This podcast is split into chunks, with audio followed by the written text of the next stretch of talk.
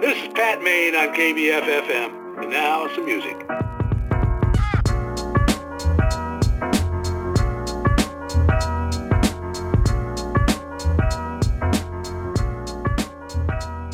Bonjour à toutes et à tous, bienvenue dans Die and Reply, épisode 3. Je suis Pierre-William Frégonèse et mon DPS de l'enfer, XXX Inferno XXX, comme disent les intimes, est Jean Jouberton. Salut Jean Salut Pierre-William, t'avais pas plus encore là? Non, mais ça me viendra pour l'épisode 4. Ouais, ouais, super, merci beaucoup. Voilà, je, je réfléchis encore à d'autres présentations. Alors, le concept de l'émission, maintenant, vous commencez à, à le connaître, est assez simple. On va parler jeux vidéo, sous l'angle du rapport entre pop culture et culture, classique, littérature, peinture, sculpture, musique, théâtre, cinéma, etc. À chaque émission, nous prenons une thématique originale et on en analyse les contours au regard du jeu vidéo.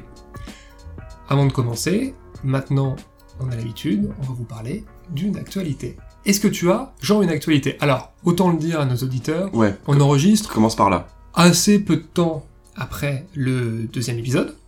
Donc voilà, donc on n'aura peut-être pas une, une actualité euh, énorme, mais sait-on jamais. Mm. Est-ce que tu en as quand même une? Bon, déjà, moi, je voudrais que t'évoques pourquoi, on... parce que c'est quand même, c'est quand même assez, assez classe, pourquoi on, on enregistre aussi, de manière aussi rapide après le deuxième épisode? Explique, c'est pour des raisons techniques, mais je te laisse, je te laisse expliquer pourquoi. Alors on enregistre de manière aussi rapide puisque je me rends pendant quelques mois au Japon. Voilà, pour faire un petit peu de recherche à l'université de Kobe, sur l'influence culturelle notamment. Voilà, donc, euh, voilà, Pierre-William, caution, euh, caution intellectuelle de l'émission. Très, cla- Voilà. très clairement. Il en fallait bien une. Putain, je t'emmerde. Voilà. Donc voilà mon actualité future, personnellement, sachant que j'en ai une autre, mais j'en parlerai peut-être lors des prochains podcasts qui est lié à un projet d'ouvrage, puisque j'ai un manuscrit sur l'influence culturelle qui a été accepté, mais j'attends quand même que tout ça soit bien formaté et espérons-le publier assez rapidement, voilà, pour, pour avoir quelque chose d'un peu plus croustillant à vous dire. Bah, C'est vrai que c'est assez sexy comme genre d'actualité. Mais c'est vrai que derrière, après, moi, je, voilà, euh, je sais pas trop quoi dire. Mais euh, sinon, je vais parler de deux petits, euh, enfin deux petits jeux, non, un petit et un, gros quand même, rapidement, que j'ai fait. Euh, déjà Thundered, que j'avais évoqué au premier épisode, le Metroidvania. Euh, c'est euh, Thunder Lotus. J'ai retrouvé enfin le, les développeurs qui avaient fait ça, euh, ceux qui avaient fait Jotun, je l'avais déjà évoqué.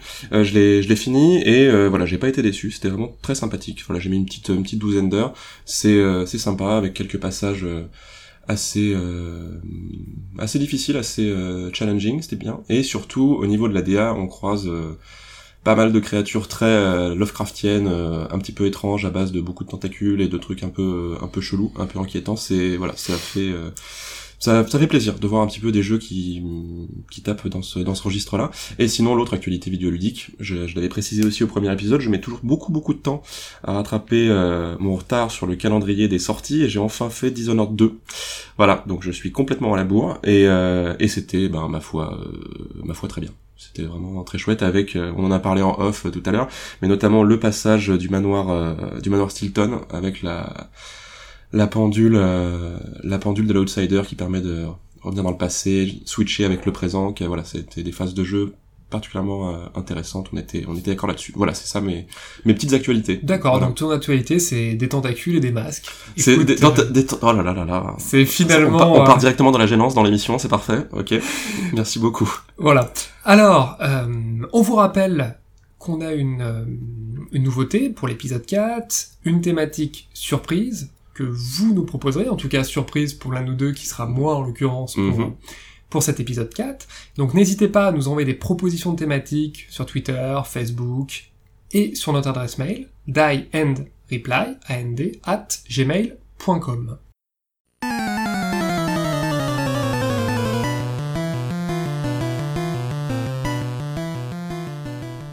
Alors la thématique du mois va être Eh ben justement, on sait pas trop comment l'appeler.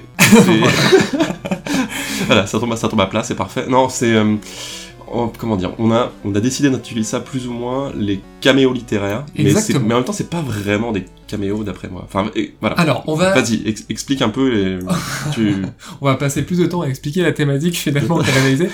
L'idée, c'était de parler des références littéraires, plus précisément des personnages issus de fiction dans les jeux vidéo. Ou ou, ou, ou qui, alors soit qui, des personnages qui adoptent Voilà. le nom d'un personnage de- issu de la littérature, Tout ou alors d'un nom d'auteur euh, Tout à fait, tout à ou d'autrice, euh, voilà. Donc euh, des personnages qui ont, euh, disons, un lien avec le monde littéraire, donc effectivement, soit personnage, soit créateur, avec au moins quelque chose qu'on ne fera pas, ça va être parler des adaptations d'œuvres en jeux vidéo. Oui. Adaptations d'ailleurs plus ou moins déclarées, Dune, les Tom Clancy, etc. On va essayer vraiment de voir ces apparitions de figures littéraires dans des jeux dans lesquels finalement on ne s'y attend pas forcément. Mhm. Voilà. Alors, on va avoir une problématique, je pense, de fond, en tout cas de mon côté, mais je pense qu'on la, on la partagera pour le coup, ça va être tout simplement, est-ce que ces références littéraires pour les jeux, c'est un simple vernis, ou finalement, est-ce que c'est un, il y a un réel intérêt? Est-ce que ça apporte quelque chose, ou c'est juste pour avoir une sorte de légitimité en donnant un nom, en faisant une citation, euh, etc. Moi, tu vois, genre, c'est vraiment la question Ah, à je- laquelle je me suis posé. Bah, je peux te répondre, hein. ça dépend. Voilà, ça Merci. dépend. Bonne soirée à On tous. peut s'arrêter là. Non mais voilà, mais on va, on va voir comment, on va voir comment. On va voir comment. Alors, on va aussi euh, préciser une autre chose d'ailleurs, c'est qu'on ne va pas s'étendre euh, sur les caméos des auteurs. Donc, euh, Ah, des développeurs eux-mêmes, tu veux dire. Voilà, Ouais, des, voilà. donc des développeurs eux-mêmes. Par exemple, Hideo Kojima, hein, on se souvient dans Metal Gear Solid 4, le second No Place to Hide, qui devient No Place for Hideo. On se souvient aussi des quais de Ground Zeroes ou de Phantom Pain, où on peut sauver Hideo Kojima, etc. Donc, on va, on ne va pas faire une thématique forcément sur le narcissisme. je suis pas sûr que soit du narcissisme, tu vois. Alors, je, sais qu'on va pas s'étendre là-dessus, mais pour moi, il y a, bon là, chez Kojima, c'était un peu particulier, mais souvent dans les jeux, bah, j'évoquais Sundered que j'ai fini, on a les développeurs parfois qui sont, euh, qu'on croise dans les, dans les niveaux, qui sont placés aléato- aléato- aléatoirement, pardon, qui sont dans une espèce de capsule cryogénique, et au, au sein de ces capsules, on peut débloquer une sorte de buff, voilà, un buff, alors, pardon, pour les, les plus néophytes, je parle pas du buff, euh, l'animal, bien sûr, je parle du buff BU2F. Ni qui des est le- buffs contre les vampires. voilà, ni, oh là là, ni du buff contre les vampires, merci. Euh, mais voilà, d'un sorte de bonus temporaire qu'on peut qu'on peut qu'on peut acquérir. Et voilà, au milieu, de, ce- autour de ce bonus temporaire qu'on peut acquérir, il y a voilà, c'est enfin, des personnages représentés dans des capsules cryogéniques avec au-dessus ou en dessous euh, des noms. Et en fait, ces noms sont ceux des, des développeurs. Mais c'est quelque chose que pas mal de développeurs font. Je sais que chez Blizzard, ils le font souvent, notamment dans Diablo, le dernier en, en date, le Diablo 3, il y a un tombeau euh, dans l'acte 1 où euh, tous les zombies ont des noms de développeurs, etc. Et pour le coup, je trouve que c'est un- une sorte de... Là, je ne miserais pas sur le narcissisme, pour le coup. Pour ça moi, peut être un clin d'œil, ouais, c'est une, sorte. Ouais, voilà, ça, ça enlève de l'easter egg et un peu du du du générique gamifié ou un truc comme ça, Ouais. tu vois. Enfin, du, je trouve Alors, ça rigolo. Moi, j'aime bien, je trouve ça. Après, c'est vrai que dans le cas de Kojima, c'était aussi pour euh, montrer sa position par rapport à, à l'évolution de la série, euh, le fait qu'il était, euh, qu'il avait de moins en moins de liberté, et, et probablement qu'on l'écartait, le fait d'avoir besoin de le sauver, etc. Donc, Mm. c'est vrai que c'était peut-être, ça enlevait peut-être d'autres choses. C'est plus méta encore chez lui. Voilà, c'était encore plus méta, c'était du méta de méta. Alors- tout ça pour dire voilà, qu'en- en tout cas, on va pas on va pas aborder ça malgré Voilà, la, non, la non, petite là intro. on va quoi. vraiment essayer d'aborder des personnages littéraires, donc soit des auteurs, soit des, des protagonistes d'œuvres bien connues qui apparaissent dans des jeux vidéo. Donc là encore, évidemment, on ne le précise pas à chaque fois, mais des jeux vidéo qui ont une certaine audience, on peut pas faire que des jeux vidéo d'auteurs ou des indépendants, etc. On cherche vraiment les jeux qui sont très joués, pour voir l'influence. Alors, est-ce que Jean, tu as une idée déjà, ou tu veux que je commence? Euh, bah, bah, avant même de passer au jeu, euh, disons que c'est quelque chose qui a été fait déjà pas mal dans, euh, dans le domaine de la littérature et du cinéma, mine de rien, ces genres de, de caméos littéraires, ces références à, à, des, à des écrivains, des écrivaines, euh, philosophes aussi parfois. Euh, et j'ai pensé euh, bah, à deux choses. Euh, le meilleur des mondes, c'est celui qui m'est venu en premier, le bouquin de de Huxley que je recommande bien sûr à tout le monde, hein, qui est vraiment qui est vraiment top. Et euh, dans le meilleur des mondes, le personnage principal. Alors il- quasiment tous les personnages sont le leur prénom et leur nom sont le mélange de deux patronymes de alors ça peut être des écrivains, des philosophes, des physiciens. Et le héros lui s'appelle euh, Bernard Marx.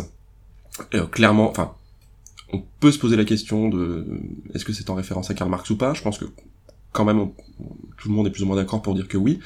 Et pour le coup, c'est assez signifiant puisque du coup, ce, ce héros Bernard Marx, alors qu'il est un alpha, hein, donc c'est la, la, plus haute caste dans le dans le meilleur des mondes que décrit Huxley, c'est un alpha, mais il est un petit peu euh, subversif, disons, enfin, on dirait euh, disruptif euh, aujourd'hui, mais c'est-à-dire qu'il est un, un alpha qui va refuser un peu les, les, codes de cette société parfaite, qui va critiquer son fonctionnement, ses mœurs, etc., et qui va être vu un petit peu comme un voilà comme un comme un perturbateur, un peu comme en fait, a pu l'être euh, Marx pour la société capitaliste euh, et son fonctionnement, où il disait voilà que ce, ce système de, de, de fonctionnement était euh, était voué à l'échec, etc. C'est, je pense là pour le coup le, le, le, terme était, enfin comment dire, le, le, nom de Marx a été très bien choisi par par Huxley et plus qu'un clin d'œil, je pense que c'était un petit peu pour caractériser son personnage à travers son à travers son patronyme. Voilà. D'accord. Alors, est-ce que c'est aussi évident dans le jeu vidéo finalement? Tu poses la question, avance la première, euh, avance tes premiers arguments. Parce que j'aurais, j'allais te dire oui pour certains, parce que j'ai deux trois exemples à ce sujet-là, et je, pour lesquels j'aurais dit, euh, j'aurais dit oui. Alors, on a peut-être certains exemples en commun, mais c'est vrai que souvent, ça va être, on va dire, une sorte de référence littéraire, soit pour faciliter la caractérisation du personnage, mhm, mhm, en disant, carrément voilà, on va, euh, on met une référence de nom ou de fonction ou sous-entendu, etc. Comme ça, on va tout de suite caractériser le personnage, ça va simplifier, ça va simplifier la narration. Ou alors, ça peut être une référence, on va dire soit pour essayer de faire passer un message, soit tout simplement pour donner de l'envergure au jeu. Et je pense que souvent, c'est pour donner un petit peu d'envergure au jeu, le rendre, entre guillemets, intellectuel. Voilà. Alors, le premier exemple pour moi, pour le jeu, les... un exemple justement de jeu qui va donner, euh, qui va caractériser, le personnage assez rapidement, c'est dans Persona 5. Mhm. Dans Persona 5, je vais pas refaire toute l'histoire de, de, Persona, mais l'idée de Persona, c'est d'avoir de Persona 5, c'est d'avoir, là aussi d'ailleurs, c'est un, c'est une sorte, euh, comment dire, de, pas une critique de la société japonaise comme on avait parlé euh, au dernier numéro avec Silent Voice, mais Là aussi, ça évoque des thématiques qui sont très présentes dans la société japonaise, comme le harcèlement, le suicide, le viol, le plagiat, etc. Donc des thématiques très fortes. Et l'histoire de Persona, c'est qu'il y a tout simplement euh, deux mondes finalement. Il y a le monde classique et euh, le monde euh, un peu plus, on va dire, méta, qui représente, qui est appelé les palais en fait, où chaque personne une sorte de palais. Et donc on va infiltrer ces, palais pour essayer de changer euh, l'âme, le cœur des personnes, pour finalement résoudre différentes situations. Et les personnages sont des voleurs. Et le héros, donc vous l'aurez compris, qui est une sorte d'Arsène Lupin des temps modernes, eh bien sa persona, c'est-à-dire la manifestation de sa psyché, quand il met un masque, voilà, en fait on collectionne les personas, on va dire un petit peu, pas comme les Pokémon, puisqu'on doit en avoir plusieurs, etc. dans son équipe, euh, mais euh, il peut y avoir aussi certaines évolutions, eh bien, sa persona principale qu'on a du début, c'est la persona Arsène. Alors là, Arsène pour Arsène Lupin, euh, ça ressemble à un voleur, on va vous parler d'une bande de voleurs, etc. Donc là, finalement, appeler la persona Arsène, tout le monde comprend la référence, et je vais même aller plus loin, surtout la société japonaise. Parce que ce qu'on peut dire, c'est que la figure d'Arsène Lupin, mais aussi celle de l'auteur, Maurice Leblanc, marche très très bien au Japon.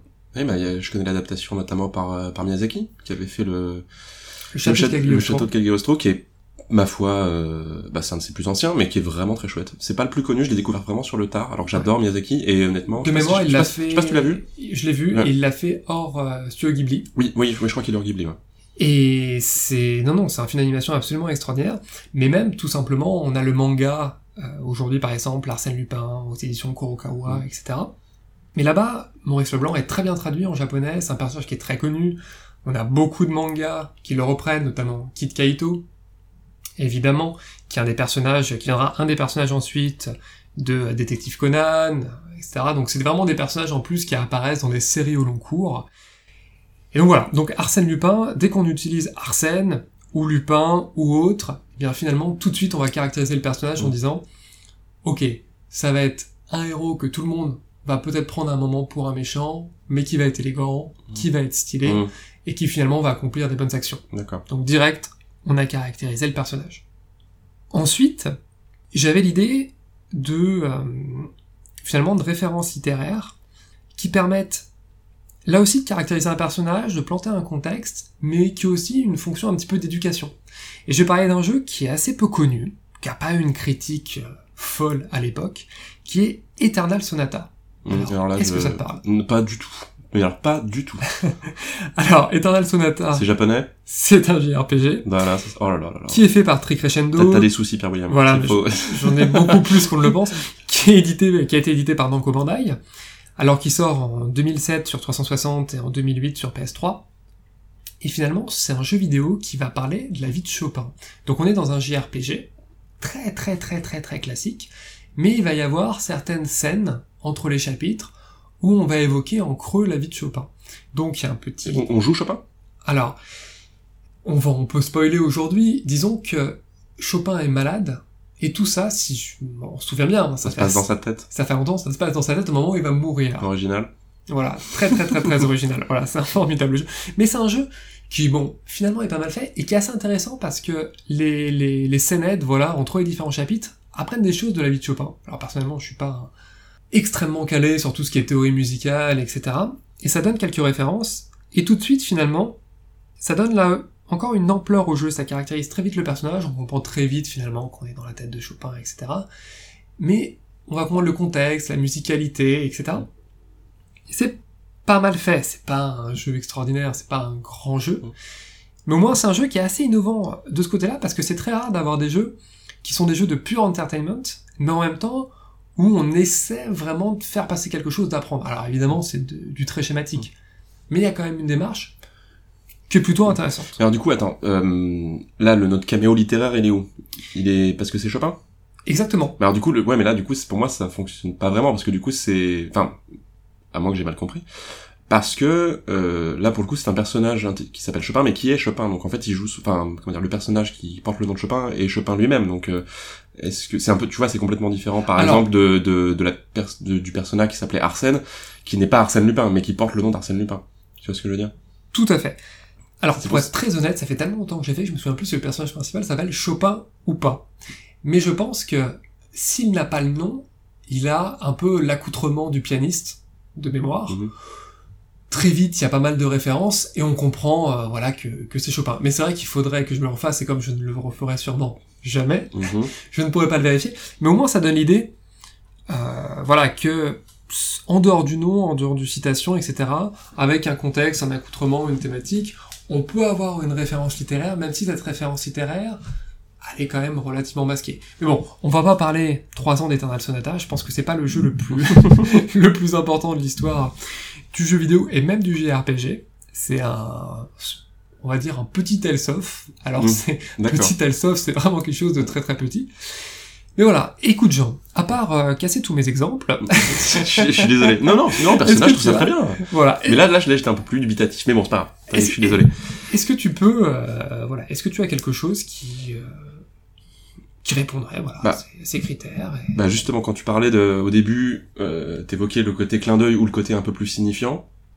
Euh, dans le pur clin d'œil, pour moi, il y a Dead Space. Où euh, le héros qu'on incarne, donc ce, ce voilà, cet ingénieur euh, de l'espace perdu sur euh, sur une station ou un vaisseau, je ne sais plus exactement, infesté de d'aliens. Notre héros s'appelle Isaac Clarke.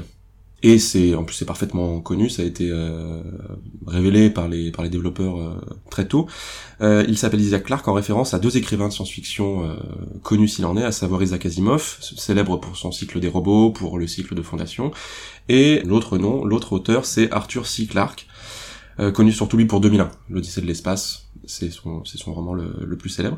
Et là pour le coup on est vraiment dans le dans le clin d'œil, dans le pas pas ça du fan service, mais c'est vraiment euh, parce que ça a aucun comment dire tout ce qui se passe euh, et ce le personnage qu'incarne le héros le personnage qu'est le héros n'a rien à voir avec euh, les auteurs ou euh, ce qu'ils ou ce que ces auteurs racontent si ce n'est que c'est des auteurs de science-fiction et que le jeu est un jeu de science-fiction je pense que c'est vraiment du du petit clin d'œil un petit délire euh, au, au sein de l'équipe de développement euh, voilà à moins que t'aies des informations contradictoires moi je j'ai Pas du tout, mais voilà. en même temps. j'ai pas trouvé plus de trucs à ce niveau là quoi Ouais, en même temps, on peut dire que, ouais, sociologiquement, finalement, c'est un jeu qui va s'adresser à des, peut-être des Ouais. personnes qui sont aussi des lecteurs. Ouais, à des fans de science-fiction, c'est fort probable, ouais, carrément. Je pense que c'est pour ça aussi que ça, ça fait mouche, c'est parce qu'on se dit, ah bah tiens, ah, c'est rigolo, mais ça va pas beaucoup plus loin, quoi. Alors que, notamment, enfin, il y a un troisième jeu, et je, je pense que tu l'auras aussi, euh, et on en parlera juste après, mais un autre jeu, par exemple, on l'évoquait à notre, euh, lors de notre première émission, euh, euh, c'est Devil May Cry. Dans Devil May Cry, euh, notre héros s'appelle Dante, et en plus de ça, il a aussi un frère jumeau, un peu son jumeau maléfique d'ailleurs, qui s'appelle euh, Virgile. Et là, on est clairement dans une référence à Dante et Virgile, ou Dante et Virgile historique en fait.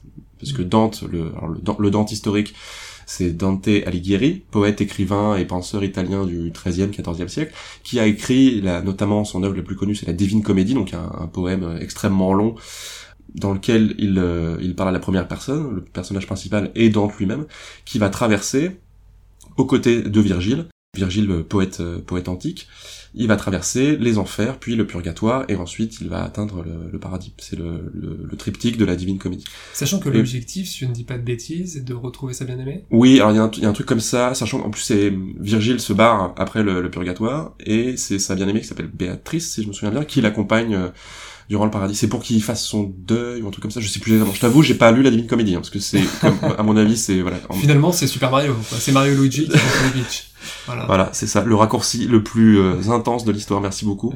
Mais euh, oui, je crois qu'il y y, y a un petit côté, il y a une sorte de quête en effet euh, par rapport à Béatrice. Et en tout, en tout cas, dans Devil May Cry, c'est plutôt, bon, c'est un peu facile, mais c'est mine de rien bien trouvé, puisque voilà, euh, Dante euh, passe son temps à euh, écumer euh, les enfers ou des dimensions démoniaques pour aller euh, ziguer du démon. Accompagné parfois par Virgile, même si jamais du coup ils se mettent un peu sur la tronche.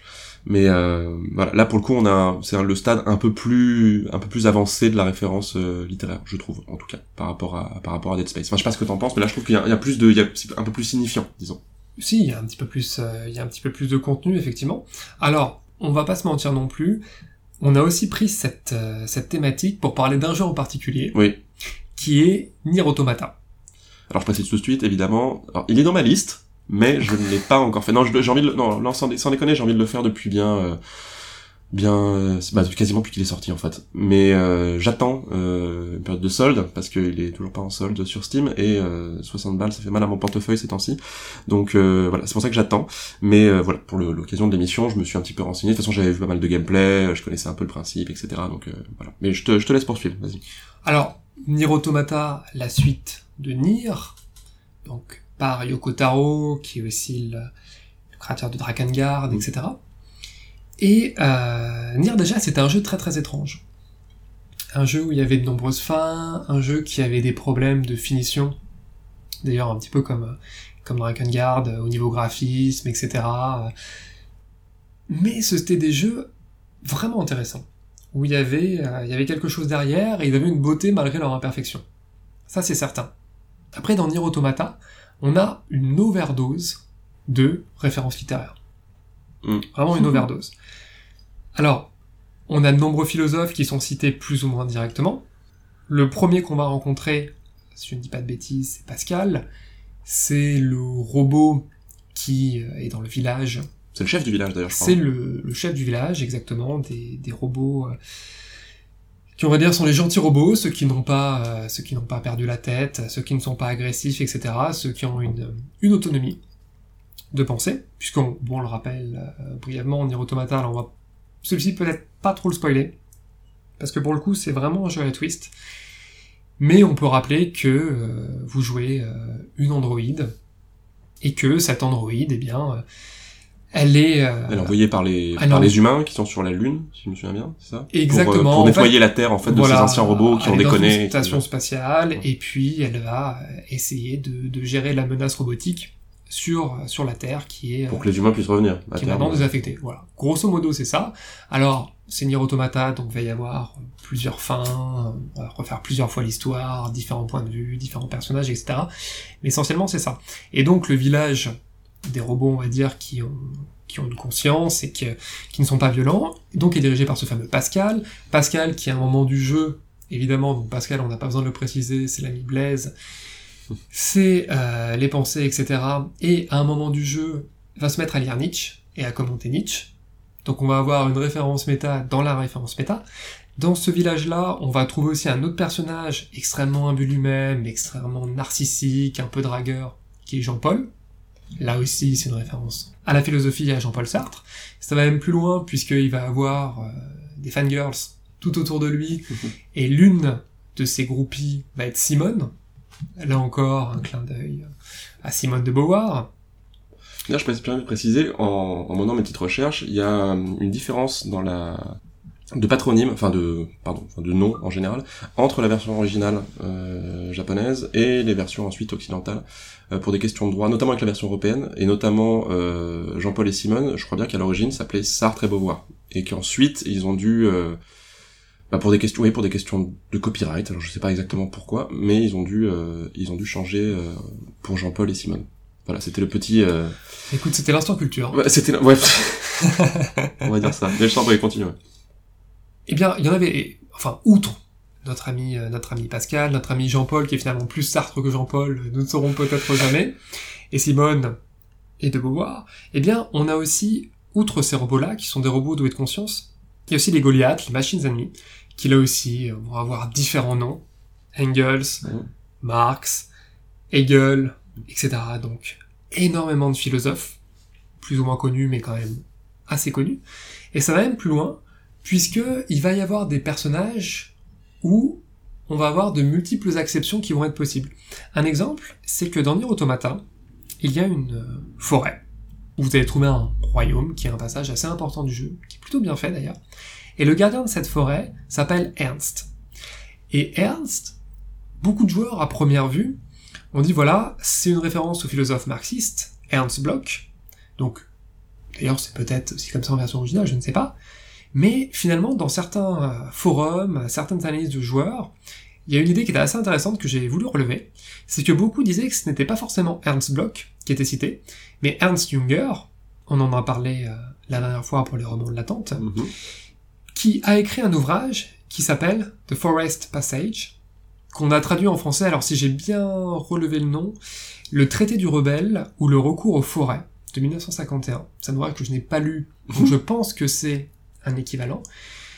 Et finalement, euh, il y a une sorte euh, de rapport direct entre le royaume de la forêt et cette œuvre d'Ernst Junger, qui est aussi un philosophe, un petit peu dans le flot des philosophes qu'ils auraient pu citer. Et là voilà, on a deux acceptions différentes par rapport, même pour un seul personnage. Mais ils ouvrent des portes, c'est un, un moyen de pas donner la, tout de suite la clé euh, et de laisser un petit peu libre cours à l'interprétation de chacun. Quoi. Tout à fait. C'est comme ça que je le prends en tout cas. Alors, dans le meilleur des cas, ils ouvrent des portes, on va dire, euh, dans un cas euh, qui a été pas mal évoqué et, finalement euh, souvent décrié, c'est que ils essaient de donner une sorte de consistance à leur jeu, en le rendant un peu méta et en ajoutant finalement des patronymes qui ne vont pas forcément servir à l'intrigue directement, qui vont être un complément, qui vont intellectualiser le jeu, mais on va dire qu'on reste vraiment en surface. On reste vraiment en surface. Parce que, voilà, on voit avec Jean-Paul Sartre et Simone de Beauvoir, c'est une histoire qui est très drôle assez drôle parce que finalement il y a un peu la réputation de Jean-Paul Sartre, coureur de jupons, etc. D'ailleurs c'est assez drôle puisque euh, Simone de Beauvoir avait aussi cette réputation. On voit que comme on est dans un jeu japonais, finalement c'est Simone de Beauvoir qui court après Jean-Paul Sartre. Mais c'est voilà et Jean-Paul Sartre d'ailleurs est présenté comme un magnifique robot alors que dans la vie ce n'était peut-être pas le plus ah, beau gosse de l'histoire de l'humanité. Pas pas forcément non. Voilà donc c'est assez intéressant parce qu'il y a une sorte de japonisation. Il y a des petits clins d'œil, je vais te laisser après, voilà, euh, en parler par rapport à, ce que tu voulais dire, mais j'ai pas l'impression que ça apporte, et Dieu sait que j'adore Nier Automata, que ça apporte quelque chose vraiment de très très très important pour la narration. Alors du coup, euh, alors deux choses. Euh, enfin deux choses, non, une seule en fait. Il y a des passages, du coup encore une fois, voilà, j'ai pas fait le jeu, mais j'ai maté pas mal de trucs en prévision de l'émission, j'ai lu euh, pas mal quelques quelques articles, tout ça. Je vais citer deux exemples, deux exemples que je trouve assez pertinents. Le premier, c'est celui des Goliaths que tu as évoqué, et notamment parmi ces Goliaths, tu les as cités, on a, euh, on a Marx et on a Engels, qui sont, alors, ils sont associés, euh, comment dire, dans le jeu, et parce qu'ils sont associés à l'origine dans la, dans la réalité. Marx et Engels, c'est les deux théoriciens euh, bah, du, du courant de la doctrine marxiste, hein, et c'est eux qui ont aussi mené la lutte de la classe ouvrière pendant toute la seconde moitié du 19e, euh, etc. Voilà, deux personnages très importants et très proches, très amis et collaborateurs dans la vraie vie, et qui en plus dans le jeu se retrouvent eux-mêmes en quelque sorte collaborateurs, si jamais mes informations sont bonnes. Ces deux Goliaths, qui s'appellent euh, Marx et Engels, sont deux gardiens de la zone qui s'intitule euh, l'usine désaffectée, si- si Exactement. jamais je me gourre pas. C'est la zone où on va retourner peut-être le plus souvent dans le jeu jusqu'à ne plus en pouvoir. D'accord, ok, bah, très bien, comme ça je serai prévenu si jamais je le fais, et j'espère bien le faire. Euh, et ça pour moi c'est bah, c'est assez pertinent. C'est un, le, le- là on dépasse le stade du clin d'œil dans le sens où deux grands robots euh, qui s'appellent Marx et Engels qui défendent un complexe euh, un complexe de, de manufacture et d'usine. Pour moi ça bah, ça fait ça évoque le- leur combat pour la classe ouvrière à l'origine puisque voilà ce sont des usines donc dedans à l'origine euh, il devait y avoir des ouvriers tout simplement. Et en plus, ça peut évoquer toute leur réflexion qui, toute la réflexion, toute la réflexion, pardon, qu'ils avaient autour des moyens de production au sein d'une société capitaliste, tu vois. Alors Moi, je- moi, je sais pas. Moi, je me- Quand tu vas un peu loin, si Mhm. mais tu, tu, tu, si mais tu, tu tires peut-être un Ouais. petit peu le truc par les cheveux, je me dis que tu peux aller jusque là et je trouve ça pas si, euh, Alors bah, je trouve c'est ça vrai, pas si intéressant, quoi. c'est vrai que l'usine désaffectée, t'as une production automatisée de robots. Ça c'est certain. Donc t'as les machines qui même produisent les machines, donc qui ont remplacé les hommes. Donc c'est machines et machines. Après, je pense que ce- cette référence-là, c'est pas quelque chose qui est énormément développé dans le finalement dans, dans le jeu cette thématique euh, économique euh, principalement donc économie marxiste etc c'est pas quelque chose que j'ai ressenti vraiment il y a plus euh, de références sur le doute euh, inhérent à la condition humaine Bah, etc. j'allais t'en parler après pour Voilà. le deuxième exemple. quelque chose d'un peu plus généraliste mais j'ajoute quand même une précision. Vas-y, vas-y. c'est que euh, là aussi le gameplay a son importance et notamment les la boucle de gameplay, enfin une boucle qui est pas celle la plus la plus récurrente d'ailleurs, mais de combat avec les machines géantes, c'est pas forcément le gameplay le plus le plus chiadé, le plus pertinent qui va faire passer le plus de messages. Et ça, je pense que ça affaiblit, on va dire certaines certaines références littéraires. Mais je te laisse euh, Mm. parler donc de ton deuxième. Oui, tu penses que, enfin, juste pour finir là-dessus, tu penses qu'ils auraient pu, dans ces combats de boss euh, eux-mêmes, essayer de faire passer des messages par rapport à ça? Voilà, Après, ça peut, moins, être un, ça peut être un peu complexe, hein, mais pas, en effet, pas ça forcément peut- faire passer des messages, mais finalement faire que le jeu, faire que le joueur s'en souvienne. Et Mm. là, c'est des combats qui sont finalement en général très très très très faciles, très euh, très bateaux, Mm. très répétitifs.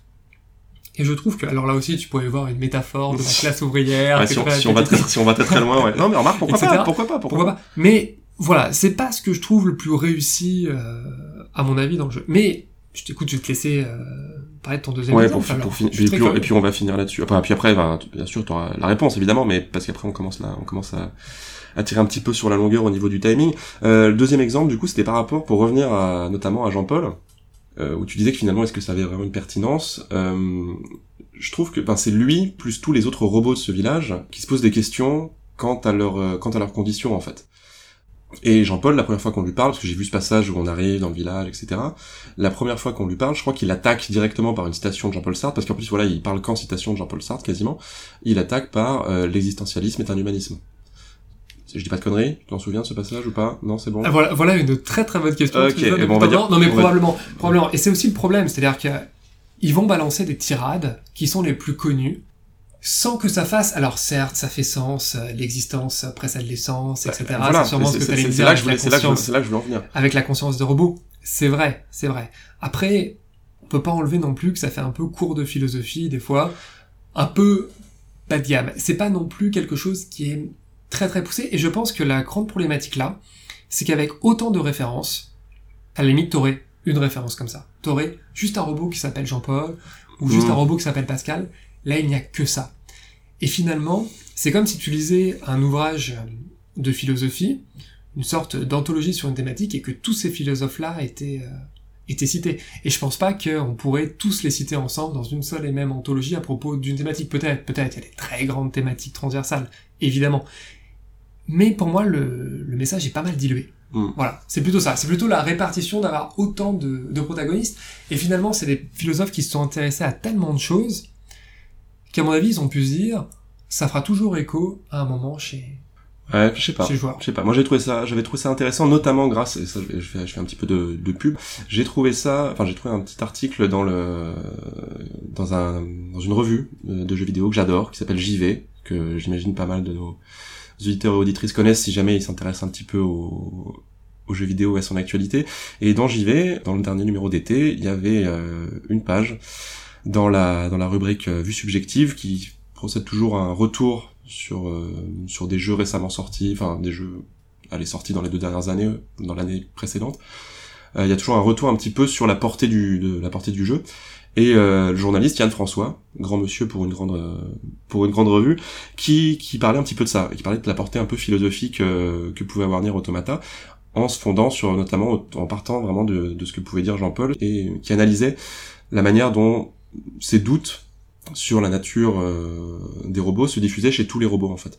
Et il disait voilà on croise des robots qui ben, qui vont euh, parler d'amour, des robots qui vont parler de filiation, des robots qui voilà, qui vont se maquiller, enfin voilà des robots en fait qui ayant été créés par des humains donc là chez chez eux du coup l'essence précède l'existence hein, vu qu'ils ont été créés par des humains mais qui vont se chercher une nouvelle essence en fait et vont essayer de devenir humains. Et à terme c'est la question qu'il pose euh, dans son article c'est qui est le plus humain en fait? Qui se rapproche le plus de l'humain? Nous, qui incarnons du coup un androïde venu pour euh, détruire ces robots et qui et qui disons euh, on dit agir au nom des humains, ou alors ce sont ces robots-là qui du coup de leur propre fait essayent de, de mimer un petit peu, de, de manière assez gênante au début, mais en même temps après assez assez touchante, essayent de mimer le comportement euh, le comportement humain. Et en fait, je trouve que ça, alors certes, ça passe pas que par le patronyme, ça passe pas que par le prénom de Jean-Paul, et par le fait qu'il sorte des citations tout droit tiré des bouquins de Jean-Paul Sartre, mais c'est un indicateur en fait pour moi. Ça a été, c'est une, une, façon d'avoir ce robot qui s'appelle Jean-Paul et qui cite Jean-Paul Sartre. C'est une façon de mettre en lumière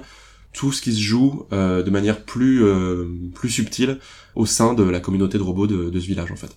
C'est et j'ai trouvé ça, enfin tout, voilà, en tout cas j'ai trouvé l'article super pertinent et super intéressant et voilà, je, je recommande la lecture à, à, tout le monde, même si voilà Pierre William n'est pas n'est pas d'accord, il trouve ça un petit peu trop euh, pas trop évident mais je pense que pour euh, pour commenter ce jeu-là aussi, il faut pas mettre de côté le contexte de la pop culture japonaise.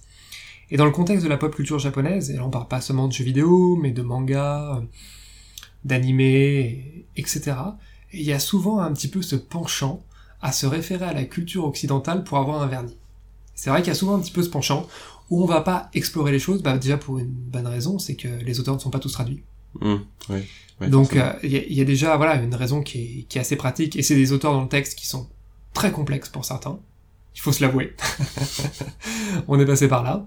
Donc c'est vrai que dans Nier Automata c'est quelque chose qui pourrait peut-être se rapprocher le plus de ce qui finalement euh, on va dire réenchanterait un peu le jeu vidéo avec cette bah, cette grande culture classique, la philosophie. Mais je garde quand même en tête voilà qu'il y a quand même une dilution et que chaque personnage, chaque référence littéraire citée ne va pas forcément avoir le même impact. Voilà. Après la dilution, je pense que, enfin deux choses, je pense que c'est le, ça me paraît normal et même euh, vital parce que on, on peut pas transformer un jeu en cours de philo sinon ça devient ultra relou. Et en plus après c'est plus vraiment un jeu on rentre dans le serious game et c'est chiant. Et après le fait que tous les personnages qu'il y ait une sorte de de surenchère permanente où tous les personnages voilà ont une référence et euh, enfin, portent le nom d'un philosophe etc je pense qu'on peut, ça peut virer vers le comique en fait, euh, dans le sens où le, le, le, surplus de noms de références peut peut amener une, ouais, une certaine forme de comique. Ça c'est vrai, même si je pense que Nier Automata c'est un jeu qui se prend assez au sérieux quand même. Ouais, ouais je sais pas, je sais pas encore une fois, il faut que je le fasse, tu, faut que je le fasse. Tu vas le faire et puis on en on en reparlera. Alors fera un épisode, de toute on fera un épisode spécial. Voilà, de toute façon c'est c'est un jeu très très riche et qui est de toute façon hyper intéressant à faire. Alors, tu nous as déjà fait une recommandation, mais on va quand même passer de manière plus formelle à nos recommandations.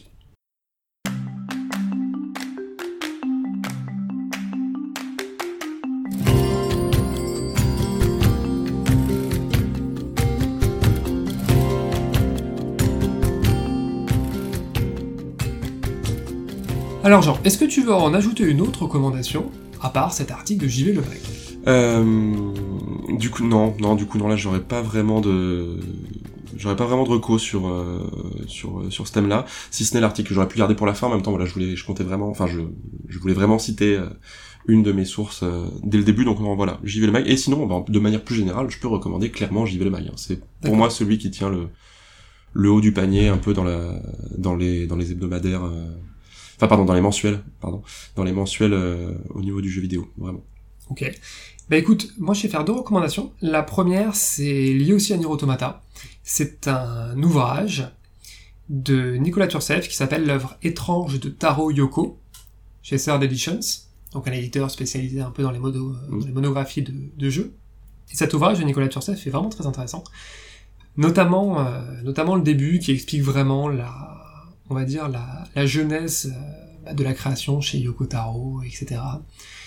Son rôle euh, dans différents jeux, comment il est arrivé euh, finalement en passant d'Ace Combat, Dragon Guard, etc., Punir, Nier Automata. Donc c'est un ouvrage qui est vraiment très intéressant parce que là pour le coup c'est un des grands créateurs du jeu vidéo, le Kotaro. Et puis euh, la deuxième recommandation, c'est sur la même thématique mais ce n'est pas un jeu vidéo, c'est une œuvre. Alors on a pas mal parlé de Maurice Parce qu'un jeu vidéo n'est pas une œuvre?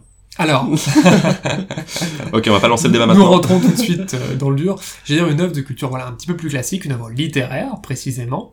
Donc on a pas mal cité euh, tout à l'heure en parlant de Persona 5, j'ai beaucoup parlé notamment de d'Arsène Lupin et de Maurice Leblanc. Et je voulais parler d'un ouvrage de Maurice Leblanc qui n'est pas très connu, qui s'appelle Arsène Lupin contre Herlock Sholmes. Mmh. Et alors, mal. euh, c'est un ouvrage qui date de 1908. Et ce qui est intéressant, c'est que Maurice Leblanc va le, va l'écrire et le publier au moment où il y a vraiment le public français qui euh, dévore les aventures de Sherlock Holmes. Donc euh, Sherlock Holmes, le fameux héros détective de Conan Doyle. Et Arsène Lupin contre Herlock Sholmes, c'est deux histoires assez courtes, captivantes, très drôles, qui va mettre justement face à face Arsène Lupin et Sherlock Holmes. Mm. On se devine, on devine un petit peu qui va prendre le dessus sur l'autre, étant Mm, donné que l'auteur est Maurice. Leblanc. Mais c'est vraiment, à mon avis, l'incarnation, voilà, là aussi d'une référence littéraire avec euh, un nom euh, qui enlève de l'anagramme. Et... Voilà, c'est c'est un ouvrage très sympa, très très intéressant, bien écrit. Donc n'hésitez pas aussi à acheter un œil à cette œuvre-là. Voilà, comme d'habitude, on vous rappelle qu'on a une page Facebook, un Twitter, on est sur SoundCloud, on espère toujours bientôt sur iTunes. Donc n'hésitez pas à, euh, voilà, À diffuser la bonne parole. diffuser la bonne parole, à retweeter, à aimer, à, à apprécier tout, voilà, en parler autour de vous, lors des réunions de famille ou autres. Bref, de toute façon, on vous sera très redevable de la moindre pub qui va nous être faite, a fortiori pour un podcast qui est toujours dans ses premiers épisodes. Et n'oubliez pas aussi, voilà, on, on l'a dit au début de l'épisode, mais euh, n'oubliez pas de nous envoyer vos suggestions pour l'épisode 4 pour que de sujets, suggestions de sujets, pour que Pierre William euh, voilà, se retrouve le plus démuni possible. Faites-moi plaisir, aidez-moi aidez-moi pour ça. Voilà. voilà, envoyez quelque chose sur Dark Souls. Alors, euh, Jean, maintenant ça devient habituel, as-tu un dernier mot? Non, non, non, non, non, bah si, je te dis, je te souhaite un bon voyage. Déjà. Eh bien, écoute, euh, je te remercie, Merci. et puis bah, Bon hâte de reprendre euh, le podcast dans quelques temps. C'est ça. Allez, on vous dit ciao à tous. Ciao.